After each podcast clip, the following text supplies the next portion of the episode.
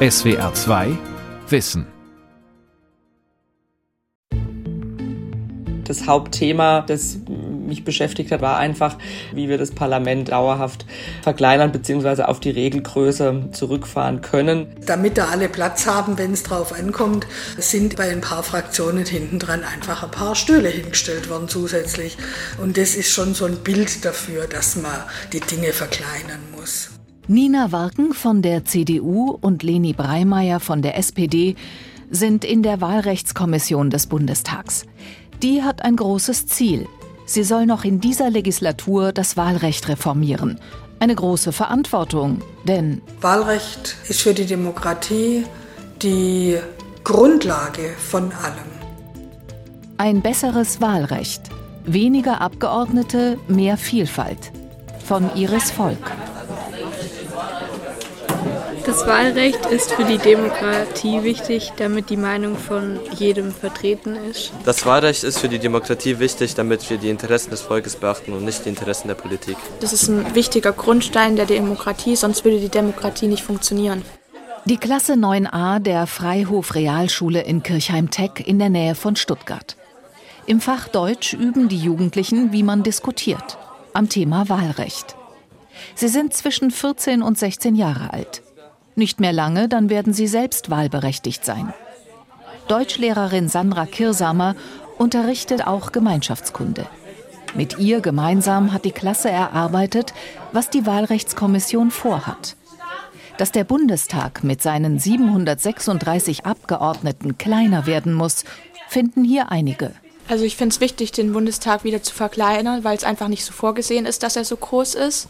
Und das Steuergeld, was dafür verwendet wird, kann man zum Beispiel für Digitalisierung an Schulen besser verwenden. Umso mehr Leute das sind, desto mehr wird diskutiert und es braucht umso mehr länger überhaupt was zu entscheiden. Deswegen wäre es besser, wenn wir die Zahl der Abgeordneten lieber etwas kleiner halten.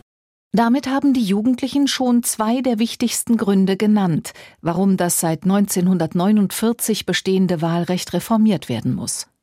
Vorgesehen sind 598 Abgeordnete. Aktuell sind es 736. Warum ist der Deutsche Bundestag so aufgebläht? An dieser Frage scheitern viele Bürgerinnen und Bürger. Verständlich findet SWR-Korrespondent Oliver Neuroth, der im ARD Hauptstadtstudio über Bundespolitik berichtet. Also ich würde sagen, das deutsche Wahlsystem, das Wahlrecht ist eines der kompliziertesten, das wir so kennen auf dem Planeten. Äh, die meisten Menschen, wenn man sie auf der Straße fragen würde, müssten sich ja auch mal kurz nachdenken, was ist nochmal die Erststimme, was ist nochmal die Zweitstimme. Wenn man es mit anderen Ländern eben vergleicht, sind wir da schon an, an der negativen Spitze sozusagen. Beginnen wir mit der Zweitstimme.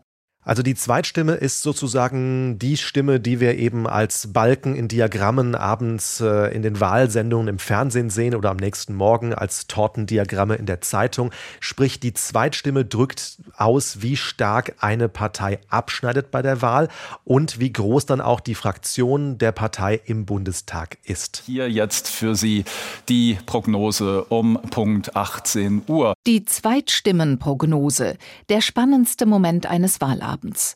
Wie hier bei der Bundestagswahl 2021. Demnach kann ich Ihnen eine Pattsituation zeigen. Die Union kommt auf 25 Prozent der Stimmen, wie auch die SPD. Die AfD und die FDP kommen laut dieser Prognose jeweils auf 11 Prozent der abgegebenen Stimmen. Aber neben der Zweitstimme gibt es die Erststimme, mit der die Wahlberechtigten einen Direktkandidaten oder eine Direktkandidatin für ihren Wahlkreis wählen können. Wer in einem der 299 Wahlkreise gewinnt, darf auf jeden Fall in den Bundestag und bekommt dort einen der Plätze, die für seine Partei bereitstehen. Ravensburg meldet Auszählung. Und äh, da sehen wir den äh, CDU-Kandidaten mit deutlichen Verlusten, minus acht Punkte. Trotzdem geht das Direktmandat an Axel Müller. Wenn es nun so ist, dass eine Partei sehr stark in ihren Wahlkreisen ist, also über die Erststimme sehr viel Kraft hat, sage ich mal, also viele Direktkandidaten ins Parlament schicken kann und zwar mehr als das Kräfteverhältnis über die Zweitstimme eigentlich ausdrückt, dann kommen die Überhangmandate ins Spiel. Die zusätzlichen Direktkandidaten und Kandidatinnen dürfen trotzdem in den Bundestag. Es entsteht ein Überhang. Das Problem ist einfach, sie verfälschen das Kräfteverhältnis im Bundestag, das sich eben über die Zweitstimme ergeben hat. Ein Nachteil ist das für die anderen Parteien. Daher bekommen sie Ausgleichsmandate. Ihre Fraktionen werden also aufgestockt, bekommen mehr Sitze, damit die Proportionen im Parlament einfach wieder stimmen. So wächst der Bundestag immer weiter und hat derzeit mehr Mitglieder als das Europäische Parlament. Dass das kein Zustand ist, wissen die Abgeordneten schon länger. Seit Jahren diskutieren sie über eine Reform des Wahlrechts, sind aber nicht vorangekommen. Sogar das Bundesverfassungsgericht war schon mit diversen Anträgen befasst. Klar ist, der Bundestag muss kleiner werden. Die Frage ist nur, wie? Denn für die Zukunft der Fraktionen hat diese Entscheidung Folgen, erklärt Karl Martin Henschel vom Verein Mehr Demokratie. Bei jeder Änderung hat eine Partei Bauchschmerzen. Es ist ja auch so, es, ist, es geht noch nicht mal nur darum, was ist für eine Partei gut, sondern es geht auch darum, was ist für die Abgeordneten gut. Ja? Also wenn ich die Listenwahl stärke, dann sind die Abgeordneten haben eine größere Chance, wiedergewählt zu werden, die über die Liste gewählt werden. Wenn ich aber die Wahl vor Ort ändere, dann betrifft es die Abgeordneten, die vor Ort ein Direktmandat gewonnen haben. Der Verein Mehr Demokratie setzt sich nach eigener Aussage für eine Stärkung der Demokratie in Deutschland ein. Er wirbt unter anderem für mehr Bürgerbeteiligung und ein faires Wahlrecht, hat einen eigenen Vorschlag für ein reformiertes Wahlrecht vorgelegt. Federführend dabei war Karl Martin Henschel. Früher war er für die Grünen im Landtag von Schleswig-Holstein. Da ist es mir sehr wichtig, dass die Akzeptanz der Demokratie und das, was der Bürger möchte, auch tatsächlich zur Geltung kommt. Und das ist leider nicht immer so. So bin ich zu mehr Demokratie gekommen. Da ich mich relativ gut mit dem Wahlrecht auskenne, bin ich dann in diese Position gerutscht und habe mich immer intensiver damit beschäftigt. Henschel ist schon in Rente. Doch wenn es um Fragen zum Wahlrecht geht, verweist sein Verein immer gerne auf ihn. Für uns ist die Diskussion um die Bündelung von Wahlterminen eigentlich relativ einfach zu beantworten. Auszüge aus einer Sitzung der Wahlrechtskommission. Da das Ziel aus den geschilderten Gründen im Grunde gar nicht erreichbar ist, ist eine Debatte jetzt nicht so äh, außerordentlich fruchtbar. Ich betrachte ja diese äh, ganze Wahlrechtskommission als ähm, Stärkung äh, der Demokratie. Die Wahlrechtskommission des Bundestags soll viele Fragen beantworten. Vor allem soll sie klären, wie der Bundestag kleiner werden kann. Das ist auch eine Geldfrage. Schließlich finanzieren Steuerzahler und Zahlerinnen den aktuell riesigen Bundestag. Nach Berechnungen des Bundes der Steuerzahler liegen die Kosten für Abgeordnetendiäten, Gehälter von Mitarbeitenden, Verwaltung und anderem im Jahr 2022 bei rund einer Milliarde Euro. Seit März tagen 13 Abgeordnete aller im Bundestag vertretenen Parteien und 13 Sachverständige regelmäßig und öffentlich. Alle Sitzungen sind im Livestream zu verfolgen und stehen anschließend im Netz. Im Idealfall hätte die Kommission einen überparteilichen Konsens finden sollen. Doch im Mai haben die Regierungsfraktionen SPD, Grüne und FDP einen eigenen Vorschlag vorgelegt. Zum Ärger der Kommissionsvorsitzenden Nina Warken, CDU-Abgeordnete aus dem Wahlkreis Odenwald-Tauber im Norden Baden-Württembergs. Ich muss sagen, mit diesem sehr frühen Aufschlag äh, der Kollegen aus der Ampelkoalition waren wir doch sehr, sehr stark äh, auf den Vorschlag fokussiert. Und es äh, war dann eben nicht diese breite Debatte, die wir vielleicht uns am Anfang vorgenommen haben, wo wir wirklich mal auch ohne ohne Vorgaben und ohne Denkverbote frei sprechen. Gemäß dem Vorschlag der Ampelpartner soll es im Bundestag 598 Sitze geben. Nicht mehr, nicht weniger. Die Überhangmandate sollen wegfallen. Wenn mit der Erststimme mehr Direktkandidatinnen und Kandidaten einer Partei gewählt werden, als sie Sitze zur Verfügung hat, dann haben die zusätzlichen Kandidaten und Kandidatinnen Pech gehabt und dürfen nicht in den Bundestag einziehen. Gewonnene Mandate würden nicht zugeteilt. Das Parlament würde stabil aus 598 Abgeordneten bestehen. Doch die Oppositionsfraktionen CDU, CSU und die Linke sind wenig begeistert von dem Vorschlag. Seltene Einigkeit bei Friedrich Merz und Petra Pau. Dass Wahlkreismandate gewonnen werden und anschließend noch einmal zugeteilt werden müssen oder eben nicht zugeteilt, weil sie dem Verhältnis der Stimmen, die die einzelnen Parteien erzielt haben, nicht entsprechen. Das ist mit unserer Auffassung von Legitimation von Wahlkreismandaten nicht äh, vereinbar. Das heißt, die Wählerstimmen unter den Tisch fallen lassen und diese Abgeordneten nicht zulassen. Das halte ich für verfassungswidrig. Die Ablehnung rührt auch daher, dass die Union bisher immer besonders von vielen Überhangmandaten profitiert hat. Die Linke ist 2021 sogar ausschließlich dank drei gewonnener Direktmandate wieder in den Bundestag eingezogen.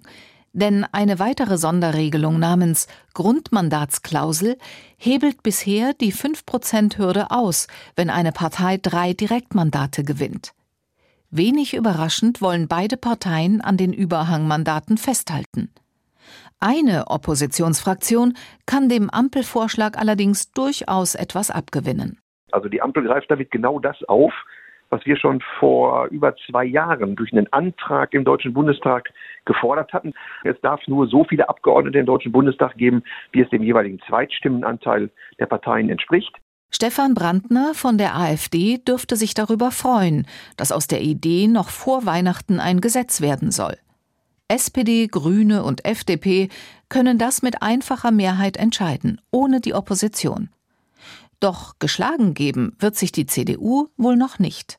Da haben wir schon gesagt, wir behalten uns vor, dann auch ähm, eine Normenkontrollklage in Karlsruhe einzureichen. Das steht auf jeden Fall dann äh, im Raum, um die Frage einfach äh, geklärt zu haben, ob es tatsächlich äh, mit den Wahlgrundsätzen der Verfassung vereinbar ist. CDU, CSU und Linke befürchten jeweils, dass sie durch die Neuregelung Mandate verlieren könnten.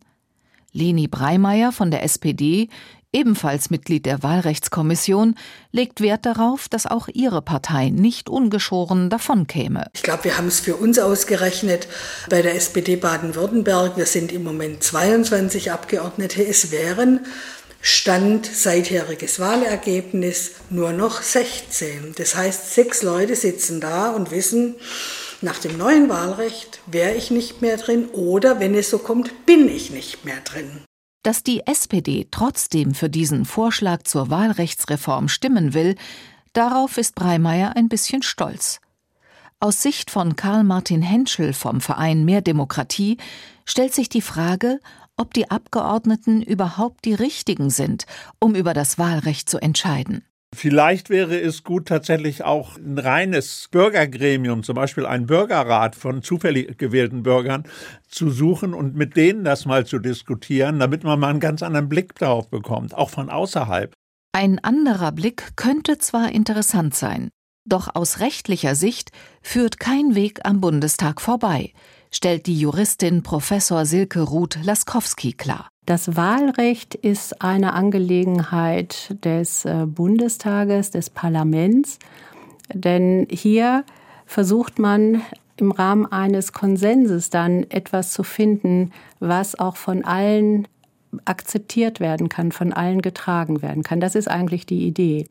Die Idee einer repräsentativen Demokratie, in der eben nicht die Bürgerinnen und Bürger entscheiden müssen, sondern die gewählten Volksvertreterinnen und Vertreter ihnen die Arbeit abnehmen. Aber vertreten sie das ganze Volk? Die meisten Abgeordneten haben studiert, sind zwischen 50 und 59 Jahre alt und rund 65 Prozent von ihnen sind Männer. Vor allem letzteres will die SPD-Abgeordnete Breimeyer ändern – die ehemalige Gewerkschafterin vertritt den Wahlkreis Aalen-Heidenheim. Ich will auch, dass Frauen ihr Leben und ihr Erleben und ihre Erfahrungen ins Parlament einbringen. Wir haben im Bundestag wunderbar viele junge Frauen, die erstes Kind kriegen oder auch das zweite und das dritte Kind kriegen und sich da zu organisieren haben. Und ich glaube, dass diese Frauen ein gutes Gefühl dafür entwickeln, äh, wie es eben den Frauen in der Wirtschaft geht oder auch im öffentlichen Dienst. Politik von Frauen für Frauen ist Breimeyers Ziel. Sie engagiert sich deshalb für ein paritätisches Wahlrecht. Da Frauen die Hälfte der Gesellschaft ausmachen, sollen sie ihrer Ansicht nach auch zur Hälfte im Bundestag vertreten sein. Die Schülerinnen und Schüler der Freihof Realschule halten nicht viel von einer Frauenquote. Ich glaube, man sollte eher nach Kompetenz als nach dem Geschlecht entscheiden. Ich bin auch dagegen, weil dann werden Leute aufgestellt oder halt gewählt, weil es so sein muss, weil es Pflicht ist und nicht, weil sie gut oder schlecht sind. Wenn eine Frau kompetent ist, kann ja trotzdem von den Frauen gewählt werden, weil in Deutschland leben ja ungefähr gleich viele Männer wie Frauen. Es geht darum, ob der Politiker oder die Politikerin gut ist oder ob sie schlecht ist und nicht darum, welches Geschlecht sie hat. Ist halt so, dass man immer denkt, ja, die sind jetzt unkompetenter als die Männer, aber es muss ja nicht eigentlich immer so sein. Also und in unserer Gesellschaft ist es auch für die Frau etwas schwerer, sich in solche Sachen sozusagen halt einzubegeben als für Männer. Die Schülerin Behice hat eben die gläserne Decke benannt, an die Frauen immer noch stoßen, wenn sie sich beruflich engagieren und oder in der Politik Karriere machen wollen. Deshalb setzt sich auch die Juristin Silke Ruth-Laskowski für ein paritätisches Wahlrecht ein. Laskowski gehört außerdem zu jenen 13 Expertinnen und Experten, die als Sachverständige in der Wahlrechtskommission des Bundestags sitzen. Natürlich, formal können Frauen und Männer kandidieren. Aber wie läuft es denn faktisch in den Parteien? Und wir müssen mal die Realität mit in den Blick nehmen. Real gibt es einen Kandidaturvorschlag von der Partei Spitze, je nachdem, welches Gremium da wählt. Und erstaunlicherweise sind es überwiegend immer Männer, so als gäbe es in den Parteien keine Frauen. Und man kann zu dem Ergebnis gelangen, äh, dass es bestimmte Personen sind, die denjenigen, die entscheiden, und das sind ja meistens auch Männer in den Parteien, am ähnlichsten sind. Eine Pflicht für Parteien, ihre Listen paritätisch zu besetzen, also zu gleichen Teilen mit Männern und Frauen, könnte das ändern. Der Verein Mehr Demokratie lehnt die Frauenquote zwar ab, Karl Martin Henschel persönlich ist anderer Meinung, als Politiker hat er bei den Grünen in Schleswig-Holstein erlebt, welche Auswirkungen die Frauenquote in seiner Partei hatte. Da war man gezwungen, auch mal zu gucken, dass man auch eine Frau findet. So fängt das ja an. Und dann stellt man fest, oh, die ist ja verdammt gut. Ja, häufig. Und gibt natürlich auch bei den Frauen Nulpen, wie man bei uns in Norddeutschland sagt, wie bei den Männern. Aber Häufig ist es anders und dadurch kommen mehr Frauen in die Politik. Die CDU hat erst im September eine Frauenquote für ihre Parteiämter beschlossen. Eine Partei darf das. Aber wäre eine solche Regelung im Wahlrecht möglich? Darf der Staat derart in Parteiangelegenheiten eingreifen, fragt sich Nina Warken, oder gäbe es andere Stellschrauben, an denen man drehen kann? der Anteil der Frauen in den Parteien ist einfach auch geringer. Und wenn man den erhöht, schafft man es vielleicht auch mehr Frauen in Mandate zu bringen. Was kann man da machen? Auch vielleicht finanzielle Dinge äh, im Hinblick auf Wahlkampffinanzierung oder muss einfach die Parlamentsarbeit äh, auch besser sein? Muss die einfach vielleicht auch familienfreundlicher sein? Rechtsexpertin Laskowski ist überzeugt, all diese Ideen reichen nicht aus. Sie verweist auf das Grundgesetz. In Paragraph 38 Absatz 1 ist festgelegt, die Abgeordneten des Deutschen Bundestages werden in allgemeiner, unmittelbarer, freier, gleicher und geheimer Wahl gewählt. Gleich heißt, jede Stimme ist gleich viel wert und alle Kandidierenden haben gleiche Chancen. Diese Chancengleichheit in Bezug auf Frauen, die besteht seit mehr als 70 Jahren nicht, nämlich solange es die Bundesrepublik Deutschland gibt weil die Auswahl, die Vorauswahl der Kandidierenden völlig intransparent und vor allen Dingen so erfolgt, dass am Ende meist zu 80 Prozent Männer nominiert werden, obgleich dies gegen die Verfassung verstößt, sodass wir hier das Wahlrecht gefordert sehen, selbstverständlich. Aus Laskowskis Sicht darf und muss das Wahlrecht den Parteien vorschreiben, ihre Listen zur Hälfte mit Frauen zu besetzen. Frauen sind die Hälfte des Volkes, sogar mehr als die Hälfte des Volkes, 51 Prozent. Wenn wir ein Parlament wählen, das das Volk repräsentieren soll, dann sind beide Volkshälften gleich wichtig. Und was ist mit anderen Gruppen, die ebenfalls einen beträchtlichen Teil des Volkes bilden und kaum im Parlament vertreten sind? Menschen mit Migrationshintergrund, Menschen mit Behinderungen, Menschen, die nicht studiert haben, die jung sind oder Menschen mit unterschiedlichen sexuellen Orientierungen. Sollte es für all diese Gruppen auch eine Quote geben, damit ihre Erfahrungen und Perspektiven Eingang in die Arbeit des Bundestags finden? So weit will Silke Ruth-Laskowski nicht gehen. Männer und Frauen sind noch alles mögliche andere. Ja, sind Väter, Mütter oder auch ähm, alleinstehend und sind äh, auf Karriere aus, berufstätig, nicht berufstätig. Alles Mögliche. Sind ganz heterogen. Aber es sind sozusagen die Kerngruppen dieses Staates. Bisher ist der Deutsche Bundestag wenig heterogen. Demokratieexperte Henschel kennt das Problem nicht nur aus dem Parlament. In vielen demokratischen Institutionen dominiere eine Gruppe. Wir sagen immer die Gruppe der alten weißen Akademiker, ja, die sozusagen in, in allen Bürgerinitiativen und so in, in Parlamenten und überall bilden die, bilden die die Mehrheit und Diversität der Gesellschaft ist unzureichend abgebildet. Das ist ein Thema für die Demokratie, das wir unbedingt angehen müssen. Das heißt nicht, dass wir für alle Dinge Quoten erfinden müssen, aber wir müssen Lösungen finden. Nicht nur Frauen kommen bislang zu kurz, sondern auch eine große, wichtige Minderheit der Deutschen, die jungen Menschen. Spätestens die Fridays for Future Bewegung hat der Öffentlichkeit gezeigt, dass viele Schülerinnen und Schüler das nicht mehr hinnehmen wollen. Wir sind hier, wir sind laut, weil uns die Zukunft klaut. Also wir sind hier heute einfach, um den Politikern klarzumachen, dass wir unbedingt was machen müssen. Trotz Ukraine, trotz Corona müssen wir immer noch ans Klima denken. Wir haben wahnsinnig viel zu tun, was die Verkehrswende angeht. Wir wollen und fordern eine Politik, die die Klimakrise ernst nimmt. Eindrücke von Fridays for Future Demonstrationen in Baden-Württemberg. Eins haben die Jugendlichen schon erreicht. Auf der To-Do-Liste der Wahlrechtskommission steht die Frage, soll das Wahlalter auf 16 gesenkt werden? In einigen Bundesländern ist die Landtags- bzw. Bürgerschaftswahl bereits so geregelt. In Brandenburg, Bremen, Hamburg und Schleswig-Holstein dürfen auch 16-Jährige an die Wahlurne. Und ab Frühjahr 2026 erstmals auch in Baden-Württemberg. Die Schülerinnen und Schüler der Kirchheimer 9a sind 14, 15 oder 16 Jahre alt. Sollten Jugendliche in ihrem Alter schon wählen dürfen? Ich bin dagegen, weil ich finde, die meisten Jugendlichen sind zu sehr von ihren Eltern oder ihren Freunden beeinflusst. Schlaue Menschen und Menschen, die eine eigene Meinung haben, lassen sich nicht von Freunden oder seiner Familie beeinflussen. Also ich glaube, man muss sich da wirklich viel mit auseinandersetzen, was jetzt welche Partei machen will oder was deren Vorstellungen sind. Und in der Schule macht man das halt nicht wirklich und zu Hause hat man dann halt auch viel zu tun oder will halt dann mal seine Freizeit. Dann guckt man eher nicht nach sowas. Aber wenn man mit 16 wählen darf, dann würde das in der Schule auch früher äh, thematisiert werden und da würde man sich dann vorher schon mit dem Thema beschäftigen, wenn es denn so wäre, dass du mit 16 wählst, weil dann weißt du, dass du mit 16 wählen darfst und dann würde es in der Schule auch drankommen. Das ist auch die Hoffnung von Karl Martin Henschel.